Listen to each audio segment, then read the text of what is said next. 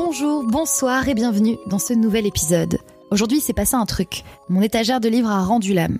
J'avais bien vu qu'elle était plus très perpendiculaire au mur depuis un moment, mais je pensais naïvement que ça tiendrait. Et ce matin, patatras, tous les livres sont tombés, d'un seul coup d'un seul. Et là, j'ai eu une sorte d'illumination en voyant tous ces livres par terre. Si je vous dis L'art du bonheur, le Miracle Morning, les quatre accords Toltec, libérez votre créativité, ou bien encore c'est décidé, je m'épouse, vous me répondez développement personnel bien sûr. Alors plutôt que de les ranger, tous ces livres, je les ai tous alignés sur le sol. Je suis même allée piocher sur d'autres étagères et là je me suis retrouvée avec tout le rayon développement personnel de la FNAC aligné sous mes yeux. Tous les livres qui sont censés aider à être plus heureux, plus créatif, à travailler sur soi-même, à mieux vivre, en gros à transformer quelque chose qui ne va pas dans sa vie, je les ai tous. J'ai une librairie spécialisée dans le développement personnel à la maison. Et j'ai réalisé un truc. Moi, j'ai pas adhéré au développement personnel, j'ai plongé dans le développement personnel. Vraiment.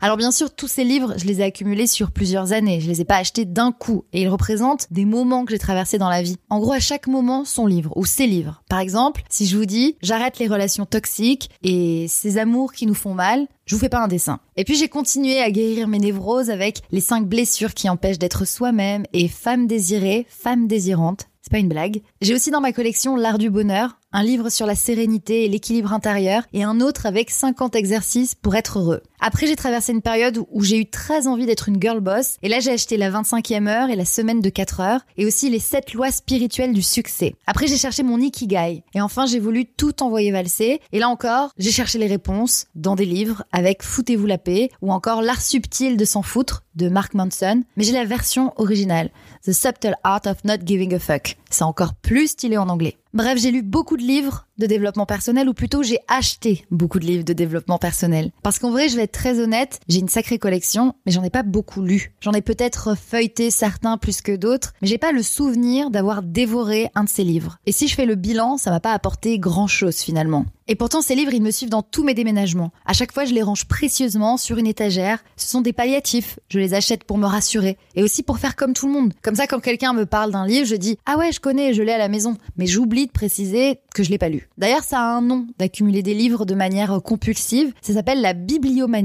Mais ça, c'est quand on les achète juste pour les acheter. Quand il y a une intention de les lire, on parle de tsundoku. C'est un mot japonais. Et c'est le syndrome dont je souffre. Enfin, je suis un mix des deux syndromes parce que quand j'achète un livre de développement personnel, j'ai l'intention de le lire 90% du temps. Avec certains livres, je sais que c'est perdu d'avance. Et ça, c'est parce que je me fais influencer aussi. Quand je lis une interview de Guillaume Canet et qu'il dit que le livre euh, Le pouvoir du moment présent a changé sa vie, je cours l'acheter. Et je me retrouve avec un livre ultra dense que j'arrive pas à lire en fait. Je décroche dès les premiers chapitres, j'arrive pas à rentrer dedans et il finit par se retrouver sur l'étagère qui tient pas. J'accumule tous ces livres sans les lire, mais je trouve pas le temps de les lire aussi. C'est peut-être ça le problème. C'est pas des livres qu'on bouquine avant de dormir dans son lit, les livres de développement personnel. Là, je préfère un bon roman ou scroller sur Instagram aussi quelquefois.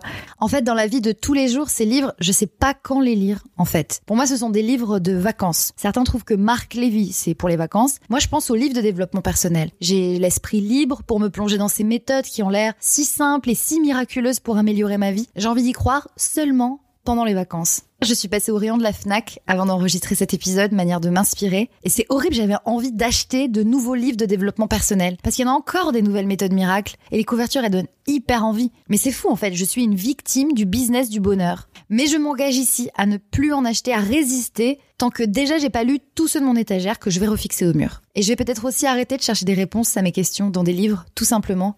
D'ailleurs, un jour, Jacques Chirac a dit, à saut de questions, point de réponse, à méditer. Merci beaucoup de m'avoir écouté jusqu'au bout. Blablatement vôtre et à très vite.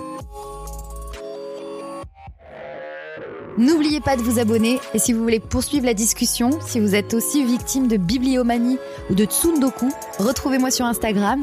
Lisa Marie parle dans le micro en un seul mot. Bonne journée ou bonne soirée. Bye bye.